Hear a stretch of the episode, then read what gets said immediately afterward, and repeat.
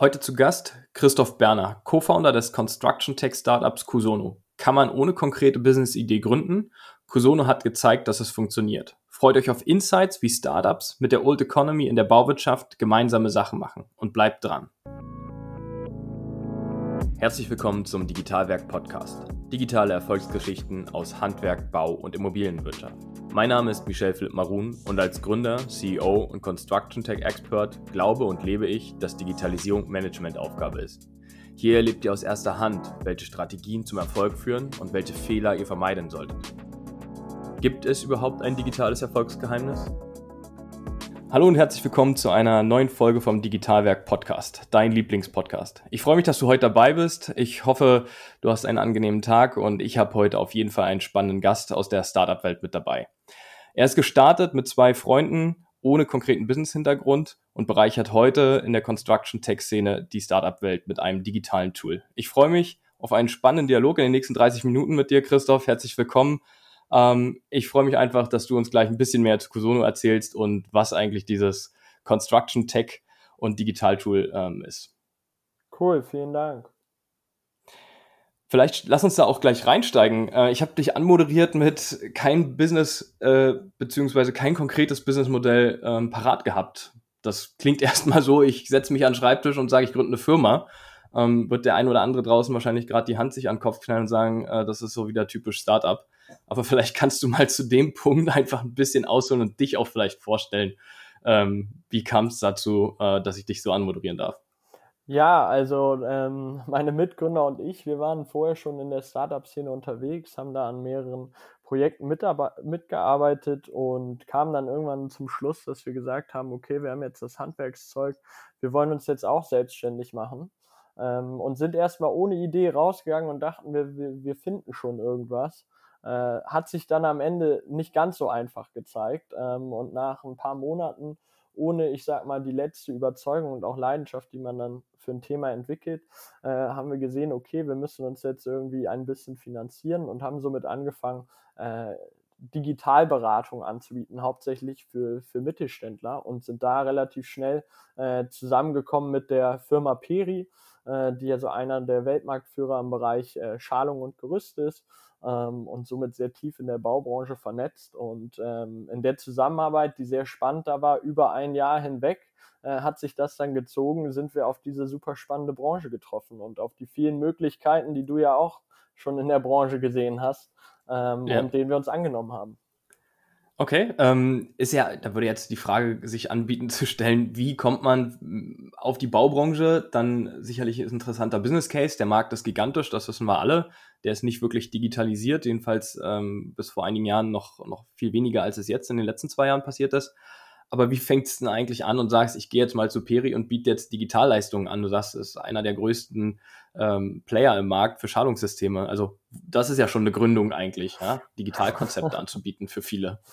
Ja, ich glaube, in dem Zusammenhang äh, war es vorher schon klar. Das kam über einen gemeinsamen Kontakt auch aus der Startup-Welt. Ähm, äh, Peri hat, muss man dazu sagen, ich sag mal vom Mindset, was glaube ich auch in der Digitalisierung oder insgesamt in Unternehmen, ich sag mal, die, die, die Grundlage für, für Digitalisierung irgendwie setzt, da ein sehr innovatives Mindset und wir haben relativ schnell gesehen, okay, wir haben irgendwie Expertise, wie man ähm, digital weiterkommt. Uns fehlt aber komplett die Expertise im Baubereich. Ja, ich meine, du kennst die Branche ja selber, super komplex, ähm, super viele Prozesse, super viele Herausforderungen. Natürlich noch undigitaler, aber am Ende des Tages baut auch immer noch der Mensch auf der Baustelle und nicht der Computer, zumindest in den meisten Fällen, wenn ich hier so durch Berlin gucke.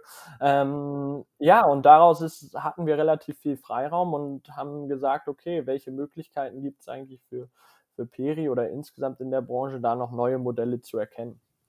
Mhm. Also ist ja ein super spannender Ansatz. Ähm, ihr seid drei Gründer ähm, von Cosono. Was, was macht ihr? Also wer hat welchen Bereich von euch übernommen und ähm, funktioniert das gut mit drei beziehungsweise zwei Kollegen und ein Dreiergespann da vorne weg und ohne, ja, ihr seid gestartet ohne Background in der Bauindustrie, hast du ja selber gesagt. Genau. Also wir waren ja dann ein Jahr lang wirklich in der Baubranche sehr eng aktiv. Wir haben mit sehr vielen Bauunternehmen, Generalunternehmern zusammengearbeitet, äh, dann auch mit Bauträgern, haben somit eigentlich viele Stakeholder schnell erkannt, im letzten Schritt auch noch viel mit Architekten und haben uns eigentlich über die Leistungsphasen alles angeschaut. Ähm, Max, einer meiner Mitgründer, der, der ist für den Tech-Bereich verantwortlich, ja, der hat über zehn Jahre ähm, Erfahrung in der Softwareentwicklung und ähm, Fritz ist ein bisschen Produktspiel spezifischer unterwegs, also so ein bisschen zwischen der Vertriebs- und, und Tech-Seite zu entscheiden, hey, wo geht eigentlich das Produkt am Ende hin, was den größten Nutzen bringt. Und ähm, ich bin dann ein bisschen mehr auf der Vertriebsseite noch unterwegs, äh, habe da noch viel Kundenkontakt. Und so funktioniert das ganz gut. Fritz und ich haben auch lange vorher zusammengearbeitet, das heißt, wir kannten das schon äh, auch durch durch gute und durch schlechte Zeiten. Und ähm, genau, Max, Max hat dann die, die, die letzte Stelze mit reingebracht, weil es, glaube ich, immer ganz ja. wichtig, dass man den Tech-Part, wenn man ein Tech-Produkt anbietet, auch im Gründerteam vertreten hat. Ja, absolut. Ne? Also du sagst es gerade, gute und schlechte Zeiten ist, glaube ich, hier so ein wichtiges Stichwort. Ähm, weil die, die Startup-Welt ist ja nicht nur immer rosig und ähm, ihr habt jetzt euch auch einen der großen Player ausgesucht, um mit dem zusammenzuentwickeln, sicherlich auch. Also jedenfalls auf der Know-how-Seite äh, kriegt ihr sicherlich Unterstützung von Peri, nehme ich an. Ähm, um dann aber auch durch die dünnen Zeiten zu gehen, ähm, ist es, glaube ich, gut, jemanden zu haben an der Seite, den man schon ein paar Tage kennt. Ja, Jetzt, ich glaube, sorry, dass ich unterbreche, aber dazu, wir sind natürlich unabhängig von Peri. Ne, das war damals eine gute Zeit. Wir sind natürlich, äh, Peri ist bei uns auch noch als äh, Investor an Bord mit, aber ich glaube, das war ein guter Zeitpunkt in der Zusammenarbeit. Wir haben da auch uns ja, ich sag mal, die Ergebnisse insgesamt angeguckt und nicht für Peri oder für uns und sind danach dann eben zu dem Schluss gekommen, okay, wir haben jetzt die Branche gesehen und wissen jetzt, was uns antreibt. Ja, kann ich, kann ich gut nachvollziehen. Ähm, Kenne ich, kenn ich aus eigener Erfahrung, wie du weißt. Ähm, an der Stelle, jetzt haben wir sechs Minuten unsere Zuhörer warten lassen, was eigentlich Kusono macht. Ich glaube, wir sollten es jetzt lüften, ähm, sonst springen die uns hier ab und hören nicht mehr zu. Also schieß doch mal los. Welche Möglichkeiten bietet eigentlich Kusono und was macht ihr, dein Pitch? Genau, äh, Cosuno ist eine Softwarelösung für Ausschreibung, Vergabe und, und Nachunternehmermanagement in der Baubranche. Das heißt, wir konzentrieren uns eigentlich auf die Prozesse vor Baubeginn, ähm, für die Preisfindung am Ende des Tages den Einkäufern und Projektleitern bei, bei GUs oder auch bei Bauträgern sehr viel Zeit zu ersparen. Ähm, wir sparen da sehr viel Prozesskosten ein in der Administration und der Dokumentation der Zusammenarbeit ähm, und machen es auch für die Nachunternehmer, die Baupartner einfach an der Kollaboration am Ende zur Preisfindung zu kommen. Mhm. Klingt komplex, ähm, weil du hast gesagt, der Baubereich ist komplex, da gebe ich dir absolut recht. Der ist so ähm, fragmentiert auf der einen Seite, so gigantisch groß. Du hast unzählige Marktteilnehmer, die wichtig sind, aber auch für ein Bauvorhaben. Ähm, ihr setzt vor dem Baubeginn an, hast du auch gesagt. Ähm, wie verhält sich das nachher dann in der, in der Akquise? Du bist der Vertriebler bei euch. Wie springen Kunden drauf an und wie akquiriert ihr die eigentlich in der heutigen Zeit, wenn wir über Digitalisierung sprechen? Ja, also ich glaube, ähm, heutzutage kennt man ja aus dem privaten Bereich viel diese Themen, ja, ob es irgendwie Netflix ist oder Spotify. Ähm, ich weiß, was das Ganze kostet, kann aber vorher irgendwie vier Wochen kostenlos testen und kann mir dann selbst ein Bild darüber machen. Macht das Ganze Sinn für mich? Passt das für den Preis in irgendeiner Form? Und auf das Modell springen wir eigentlich auch an. Das heißt, am Ende steht bei uns der User, für den bauen wir auch das Produkt. Das ist meistens der Einkäufer, Einkaufsleiter oder auch Kalkulator, Arbeitsvorbereitung, Projektleiter ähm, die eben unser Produkt kostenlos nutzen, relativ schnell bemerken, okay, cool, äh, ich muss jetzt nicht mehr alles manuell festhalten, wem ich wann was geschickt habe, wenn dann ein neues Update kommt, kann aus diesem ganzen E-Mail-Wirrwarr raus und das ist eigentlich hauptsächlich unser Vertriebs-Approach. Trotzdem sind wir natürlich auch noch ein junges Unternehmen, wir sind jetzt seit Januar im freien Verkauf und äh, dementsprechend probieren wir da auch noch viel aus. Hm, wie groß ist euer Team, wenn wir schon bei Januar sind und äh, wie seid ihr gewachsen in den letzten Monaten? Aktuell sind wir knapp 20 Leute. Okay, das ist ja schon eine gewaltige Größe, ne? Ihr seid ja, äh, wann seid ihr gegründet? Vor zwei Jahren? Genau, Anfang äh, 2019 im Januar haben wir gegründet, haben dann da sehr viel Zeit in dem Jahr bei Bauunternehmen auch vor Ort verbracht, die Prozesse uns genau angeschaut, um auch zu sehen, wie arbeiten die eigentlich wirklich am Ende des Tages, damit man auch eine Lösung hat, die, ich sag mal, mit der Nutzerfreundlichkeit gewinnt. Ja, ich muss hier niemandem vorab Beratung etc. verkaufen. Jeder kann das ausprobieren und kann für sich selbst den Nutzen bestimmen. Und ja, dann sind wir Anfang diesen Jahres waren wir mit der Entwicklung soweit fertig, dass wir nun ähm, im freien Markt aktiv sind. Da drücke ich erstmal an der Stelle, also wirklich von ganzem Herzen die Daumen. Ähm, das auf jeden Fall, weil da fühle ich mit. Ähm, wenn wir von, von Startups in dieser Welt und Emotionen und Gefühle, ich kann mitfühlen, sprechen. Ähm, 20 Leute, die müssen bezahlt werden. Ein Startup ist oftmals dafür bekannt, eine hohe Burn zu haben, jedenfalls aus der Sicht lieber Investoren. Ähm, wie, wie geht das Ganze weiter in der Branche, wo wir uns bewegen? Funding versus Anspruch von potenziellen Kunden und Investoren von Smart Money Geldgebern? Ja, also ich glaube, ähm, dadurch, dass wir auch aus der Startup-Branche kommen, hat uns das eher, ich sag mal, fasziniert beziehungsweise schockiert. Das kann man jetzt so oder so auslegen, wie wenig Geld doch noch in, in der Baubranche investiert wird in Digitalisierung, aber auch wie wenig Startups es dann gibt, die gutes Funding bekommen, obwohl sie sehr gute Ideen haben.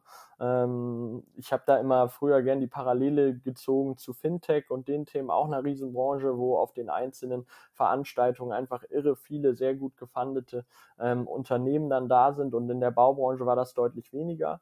Ähm, Glaube ich, liegt auch so ein bisschen an, an dem Naturell, dass der Druck zu digitalisieren gar nicht so da war, weil die Branche, ich sag mal, sehr stark gewachsen ist über die letzten Jahre, zehn Jahre wahrscheinlich so. Und sehe aber eigentlich in den letzten zwei Jahren, ich meine, wir sind seit drei Jahren schon in der Branche aktiv und in den letzten zwei Jahren tut sich da sehr viel. Ähm, ich glaube, man darf auch nicht vergessen, dass es nicht einfach ist. Ja, viele denken ja immer, ich habe eine gute Idee, ich komme jetzt von außen rein, das funktioniert alles so. Deshalb sind wir auch große Fans zu sagen, okay, ich brauche irgendwie die, die Experten aus der Branche, ähm, die wissen, wie das funktioniert und man muss sich eben die Experten suchen im Digitalbereich und das zusammen bringt einen dann, ich glaube, aufs nächste Level, um, um seine Prozesse ähm, zu digitalisieren, aber auch die richtigen Potenziale zu erkennen, äh, wo es überhaupt Sinn macht. Ja. Mhm. Also Funding, dein Fazit ist eigentlich noch zu gering für, für diese Riesenbranche, oder? Auf das einzelne Startup betrachtet. Ja, auf jeden Fall. Ja, also ist auch meine Wahrnehmung, dass da ähm, es, es ist viel passiert. Also für mich sind die letzten acht Jahre Baubranche, Handwerksbranche, Immobilienbranche. Und wenn ich mir die angucke, so ein kleine Quadrate schneide, dann sage ich, die letzten zwei Jahre ist es ja exorbitant äh, nach vorne katapultiert worden. Ähm, das erste Jahr, wo, wo wir gestartet sind damals, war ähm, wirklich zäh äh, mit Verständnis für Digitalisierung. Ist für dich Corona ein Beschleuniger oder siehst du das als überhaupt nicht tangierend oder sogar als Bremse? Puh, das ist jetzt schwierig zu sagen. Ähm, ich glaube, Corona ist ein Beschleuniger dafür, dass man sieht, wie einfach es auch anders geht. Ich glaube, im, in der Baubranche gibt es tendenziell wenig Quereinsteiger und dementsprechend auch äh, wenig Themen, die man aus anderen Branchen mitnimmt. Und da ist natürlich cool, wenn man sagt, okay, wir können uns nicht persönlich treffen. Es gibt einfache Möglichkeiten, das heutzutage hinzukriegen, ähm, auch in der Vertragsgestaltung. Und äh, da ist natürlich schon ein Katalysator in gewisser Form, aber man darf es auch nicht immer zu dunkel darstellen. Ich meine, die meisten Bauunternehmen, mit denen wir auch arbeiten, die, die, die wissen schon ganz genau, äh, wie Digitalisierung funktioniert und wo es auch Sinn macht. Und die haben auch sehr klare Vorstellungen und sehr gute Vorstellungen, was sie haben wollen. Und dementsprechend äh, ist es jetzt nicht so, dass sie das noch als Katalysator bräuchten. Mhm. Ja, kann ich, kann ich verstehen. Ähm, wenn wir darüber sprechen, immer über Erfolge und wir bekommen Funding als Startups und ähnliches, äh, so gleich würde ich auch gerne über Misserfolge reden. Also was ist denn der Hauptgrund, wenn ein Kunde sagt, er findet die Softwarelösung von Kusono einfach nicht attraktiv? Gut, da gibt es natürlich viele, viele Gründe. Ähm, ich glaube, insgesamt ist noch sehr viel On-Premise-Software im Markt. Also für alle, die das jetzt ja. hören, das lokal installierte Software äh, im Vergleich zu Cloud-Software, die ich irgendwie von jedem Rechner zu jedem Zeitpunkt übers Internet anspielen kann und nutzen kann. Ähm, und da geht es natürlich dann viel über Schnittstellen, ja, und um Systemwechsel und um ganzheitliche Lösungen. Ja, und ich glaube, das ist aber in vielen älteren Industrien so, dass ich sage, hey, ich hätte gern irgendwie meinen SAP für den Mittelstand zu einem guten Preis, alles aus einer Hand. Ähm, und wenn wir, ich glaube, so aus der Startup-Devise denken, ähm, und ich sehe das häufig, ne, wir haben einen Chat auf der Website, den Chat, den haben wir natürlich nicht selber entwickelt, weil den hat jemand anders sehr gut entwickelt und über eine Schnittstelle ist der in unserem System und der Nutzer äh, oder der, der Visitor unserer Website, der sieht gar nicht, dass das in irgendeiner Form gar nicht von uns gebaut ist, sondern dass es über Schnittstellen eben in so einer größeren Mikroarchitektur alles zusammenläuft. Und ich glaube, da hat man viele Themen, dass man eben in dieses Mindset reinkommen kann, dass es eben gar nicht mehr alles aus einer Hand sein muss, sondern dass man über Schnittstellen sozusagen die Leute zusammenbringt, die am besten für die einzelnen Themen am Ende da sind. Ja, das, das ist, glaube ich, ganz klar. Ne? Ähm, das ist so ähnlich, wie wenn du ein, Chatbot vorne hast, wo der ein oder andere vielleicht noch glaubt, da sitzt wirklich die Person hinter ähm, bei, bei Basic-Fragen. Also da, da fängt es ja an. Ne? Also was sehe ja. ich von draußen als Kunde? Wie ist die Wahrnehmung auch einfach? Ähm, das ist ganz klar. Sehe ich, sehe ich ähnlich, dass mit ähm, die Wahrnehmung da schwierig ist an der einen oder anderen Stelle. Mich erinnert das gerade an den Dialog, ähm, beziehungsweise an die erste Podcast-Folge mit Jan-Hendrik Goldbeck. Ähm, da haben wir drüber gesprochen, wie kriegen wir denn eigentlich die zwei Welten zusammengelegt? Jetzt ist ja Goldbeck nur auch kein kleines Unternehmen mehr. Er hatte sich ja auch vorgestellt mit äh, gut drei Milliarden Euro Umsatz etc. und ist ja auch aktiv in der Startup-Welt unterwegs, gerade mit dem Silicon Valley. Ähm, wie habt ihr mit Peri gelöst, trotz Größenunterschiede, Sichtweisen, die sich ja auch differenzieren, einen guten Wissensaustausch zu generieren? Ja, ich glaube, am Ende des Tages ist es, ist es wieder das Mindset am Ende. Ne? Viele sehen so Digitalisierung als das, was ich jetzt mal so mache. Aber am Ende muss ich irgendwie meine Firma so bauen, dass jeder Lust hat, an digitalen Projekten zu arbeiten, beziehungsweise an Innovation, was ja ein bisschen davor steht. Und ähm, wenn dann jeder weiß, okay, das kann ich gut ähm, und das kann ich gut und man bringt sozusagen diese verschiedenen Welten zusammen und setzt einfach unterschiedliche Leute an einen Tisch, die das Ganze von, von den unterschiedlichsten Blickwinkeln beäugen, dann äh, glaube ich, schafft das eigentlich eine gute Grundlage, die richtigen Potenziale zu erkennen, weil ich glaube, das ist auch super schwierig, gerade bei einem Goldback, einem Riesenunternehmen, was ist jetzt das Spannendste für uns, was gehen wir als erstes, als zweites und als drittes an und wie kriege ich eigentlich die richtigen Leute da zusammen. Ja, und dann gehört natürlich am Ende auch ein bisschen Glück dazu, dass man die Leute dann an einen Tisch bringen kann ähm, und dann einfach mal startet. Ja, ich glaube, das ist auch ganz wichtig äh, in dieses, ich sag mal, Startup. Denken zu kommen, äh, was so ein bisschen ja aus, aus Ausprobieren und aus den Fehlern lernen funktioniert ja, und man im Zweifel gar nicht so genau weiß, ich, ich sage ich mal, ich schieße auf 10, 10 Tonnen, die eine fällt um ähm, und weiß dann, okay, ich muss mich mit den neuen anderen nicht beschäftigen, sondern mit der einen, die umgefallen ist. Ich weiß aber noch gar nicht genau, wieso die eine umgefallen ist und ich baue jetzt nochmal von der einen drei, die so ähnlich sind und schieße nochmal drauf und komme so nach und nach an das Ziel, ne? anstatt irgendwie schon, ich sag mal, sich zu die Riesenlösung zu überlegen, die entwickle ich dann über zwei, drei Jahre und nach drei Jahren kommt sie das erste Mal in Kundenkontakt und der sagt, was soll ich eigentlich damit? Ähm, mhm. Und dementsprechend muss man, glaube ich, immer sehr nah an seinen Kunden und am Ende an dem, mit dem man zusammenarbeitet, dran sein, um dann wirklich gute Ergebnisse erzielen zu können. Also ist ja schon fast so ein Appell gewesen, äh, Christoph, dieses äh, ja, Loslegen und Machen. Also ich bin ja auch so ein Typ, äh, einfach, einfach loslegen, beziehungsweise lassen wir das, äh, streichen wir das einfach Einfach ist das nicht, ähm, aber loslegen und machen. Ich glaube, der Ansatz, den viele Startups mitbringen, viele Gründer mitbringen, äh, der kann da auch guten Wind reinbringen in die Baubranche. Ja, auf jeden Fall. Ich glaube, es ist auch wichtig, einfach offen zu sein, ähm, sich die Themen anzuhören, in den Dialog zu kommen, sich auch mit den unterschiedlichen Parteien zu unterhalten.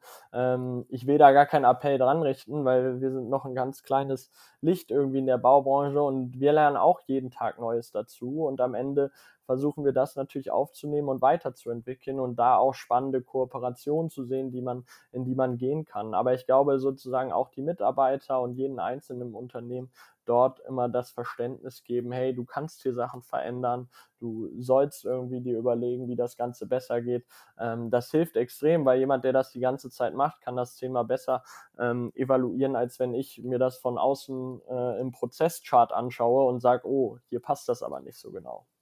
Hm, also es geht eigentlich nur miteinander, also gerade in, in dieser Komplexität der Branche, die wir haben. Äh, Jan Henrik hatte davon gesprochen, ich fand das so spannend, weil ich da natürlich auch, oder ein schmalen, ist ein schmaler Grad, ähm, Startup-Idee, äh, großes Luftschloss und ähm, in der Praxis findet es keine Anwendung. So, ähm, glaubst du, dass wenn Startups in der Branche Bau, Immobilie starten mit einer guten Idee, die oftmals in der Praxis nicht anwendbar sind? Hast du, bist du auch gut vernetzt einfach in der Branche? Wie siehst du das?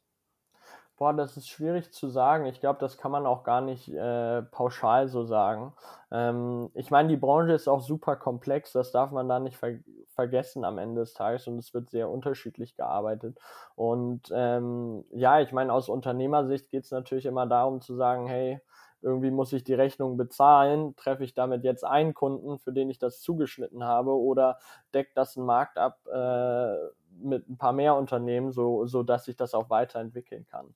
Insofern äh, kann ich dazu gar nicht viel mehr sagen. Aber ich sehe auf jeden Fall, auch wie du es beschrieben hast, jetzt in den letzten zwei Jahren, wir gehören ja auch dazu, da tut sich extrem viel auf, auf, auf allen Seiten in der Branche. Und das ist einfach, glaube ich, äh, für, für alle Parteien sehr gut und bringt die ganze Branche einen ganzen Schritt weiter. Ja, das, das glaube ich auch. Wo siehst du denn die Branche in zehn Jahren?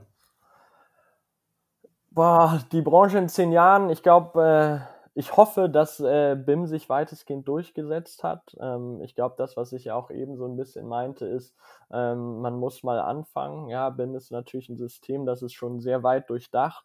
Ja, ich kann nur das Beispiel damals nennen. Wir waren damals, ähm, als wir in, in dieser Zusammenarbeit mit Peri waren, haben wir das erste Mal eine Gap-Datei gesehen, hatten wir im Leben noch nichts von gehört. Ähm, Shame on me, ja, hätte man sich wahrscheinlich vorher einlesen können, aber das ist das Gute, wenn man mit Leuten aus der Branche zusammenarbeitet. Ähm, wir sehen noch sehr viel handausgefüllte Leistungsverzeichnisse, Preisspiegel, die auch in Excel gemacht werden, etc. Viele sprechen nun aber schon von BIM. Ich glaube, da muss man so einen Schritt nach dem anderen machen. Ähm, und das ist wichtig in der Branche. Und gleichzeitig glaube ich aber, dass man mit BIM eine, ein Modell beziehungsweise eine Lösung äh, findet, ähm, mit der man natürlich das ganze Bauen irgendwie nachhaltiger und deutlich effizienter macht. Ähm, weil mir fallen da schon an vielen Stellen immer wieder Themen auf, wo man echt schon denkt, boah, das ist das ist, glaube ich, noch nicht so effizient und da gibt es in anderen Bereichen auch schon viele gute Lösungen. Ähm, und ich glaube, die sind auch auf eine Branche wie die Baubranche, die da eben sehr speziell ist, ähm, gar nicht so anwendbar. Das heißt, man braucht auch einfach viel, viel Digitalisierung und Innovation, ähm, die das dann sozusagen abhandeln. Ja, also wenn BIM sich durchsetzt, ich bin da auch echt gespannt. Ich ähm, hader da auch immer so ein bisschen mit meiner Aussage, ähm, gerade hier zu unseren Gästen hin, weil ich weiß es auch nicht. Ne? Also es wird verpflichtend äh, in Teilprojekten, viele nutzen es, ganz viele sprechen drüber. Ähm, aber es gibt halt auch wieder Beispiele wie Schweden und ähnliche Länder, wo das schon ähm, deutlich mehr Anklang gefunden hat und in der Umsetzung sich befindet. Ähm, und es funktioniert ja.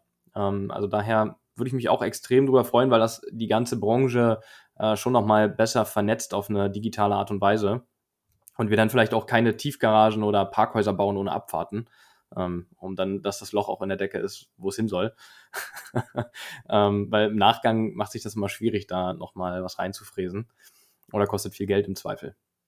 Also daher ähm, freue ich mich auch, wenn das weiter vorangeht natürlich und die Synergien ähm, super genutzt werden zwischen jungen Unternehmen und der Erfahrung auch einfach. Ne? Also ich durfte auch in den letzten Jahren mega viel dazulernen äh, in der Zusammenarbeit mit großen Unternehmen, aber auch mit ähm, kleinen Handwerksbetrieben, weil das sind ja zwei riesengroße Welten. Wenn wir so ein Peri uns anschauen äh, und dann hast du einen Handwerksbetrieb oder ein Goldback und äh, einen zehnköpfigen Handwerksbetrieb, dann verstehen die unter Digitalisierung was anderes. Auf jeden Fall. Also ich glaube auch gerade da, und das muss man auch verstehen, auch hinsichtlich BIM, äh, es gibt, glaube ich, keine Branche, in der es mehr um Kollaboration geht als äh, in der Baubranche. Ja, und ähm, dementsprechend muss ich Mittel finden, die sozusagen alle Stakeholder, alle Beteiligten am Ende abholen und auch allen Beteiligten einen Vorteil bieten, weil ansonsten funktioniert das nicht. Aber gleichzeitig, wenn man sich Kollaboration anguckt, glaube ich im Kern ähm, und Cloud-Software beziehungsweise Cloud-basierte Software, ähm, die, die hat natürlich den größten Einfluss äh, in Kollaborationsthemen und äh, das ist, glaube ich, dann spannend, äh, dass wir sozusagen auch auf gerade im, im Startup-Bereich auf diese Themen natürlich direkt anspringen, ähm, weil es uns eben dann auch einfacher fällt. Ja, absolut. Ähm, ich würde gerne nochmal zum Abschluss äh, reingehen bei euch, bei Kusono. Ich habe jeden Gast äh, bislang gefragt, wie geht es eigentlich in die Richtung Entscheidungen, wie werden die gefällt, unter welchen Voraussetzungen. Ähm, du bist jetzt derjenige, der Mitgründer einer Tech-Company. Wie trefft ihr Entscheidungen? Also schnell und einfach pragmatisch? An welchen Parametern macht ihr sie fest, um weiter voranzukommen und ja, die, die Digitalisierung mit voranzutreiben? Ja, das ist auf jeden Fall, glaube ich, die, die, die schwierigste Frage, die man so hat, weil man natürlich gerade in einem Startup in der frühen Phase davon lebt, ähm, dieses Schiff durch die größte Unsicherheit zu steuern und äh, mit hoher Unsicherheit Entscheidungen zu treffen, ist, glaube ich, sehr, sehr schwierig. Ich glaube, ähm, was wichtig ist, dass wir uns gar nicht so ernst nehmen in der Zeit, weil wir gar nicht die richtige Antwort kennen. Dementsprechend sind wir, wie ich ja auch vorher schon gesagt habe, ein großer Fan von Try and Error. Ja, ich versuche mit einer Idee beziehungsweise einer kleinen Version das anzutesten, äh, mir das Feedback anzuschauen von Kunden, von Nutzern, äh, von Experten und auf der Basis baue ich das sozusagen weiter, bis ich irgendwann an der richtigen Lösung bin. Ja, und ähm, somit auch immer klein zu starten, mit wenig Geld Sachen auszuprobieren und dann versuchen, das zu validieren, um dann mit weiterem Geld natürlich weiterzuarbeiten. Ja, und das ist, glaube ich, bei uns ganz wichtig. Ähm, wenn man dann noch wie bei uns ähm, zu, zu dritt ist, ja, dann kann man das auch nochmal durch die anderen beiden Köpfe spiegeln und ist nicht der, der am, am Ende als, als einziger spinnt, sondern äh, zu dritt. Das hilft in jedem Fall. Das, das glaube ich, ja. Ein Sparringspartner ist extrem wichtig, also egal in welchem Business. Ähm, ich weiß nicht, ob in der Baubranche vielleicht noch wichtiger, kann ich gar nicht beurteilen. Ähm, aber das ist ein, ein, schmaler Grad. Du hast jetzt so ein bisschen in die Richtung auch schon deiner wichtigsten Punkte eigentlich gerade mitgegeben. Du kennst ähm, mittlerweile die Abschlussfrage vom Podcast. Welche drei Punkte sind dir wichtig, die du unseren Zuhörern mitgeben möchtest? Kannst du aus den Punkten, die du gerade schon so genannt hast, drei konkrete raus, rausfiltern? Ja, also ich glaube, ähm, als erstes ist es immer wichtig, offen zu sein. Ja, man denkt sehr schnell, man, man weiß alles besser, aber es hilft häufig äh, viel zu Netzwerken, sich Themen anzuhören, ähm, um sich selber auch weiterzubilden. Und ich glaube, dann äh, geht alles über Ausprobieren, Ausprobieren, Ausprobieren, ähm, Daten generieren und auf diesen Daten am Ende entscheiden. Ähm, und in dem Zusammenhang entscheidet eigentlich am Ende immer der Kunde. Ähm, weil wenn der Kunde das Ganze nutzt und einen Vorteil daraus hat, dann ist man auf jeden Fall auf dem richtigen Weg, egal ob ich jetzt ein großer Konzern bin oder ein kleines Startup.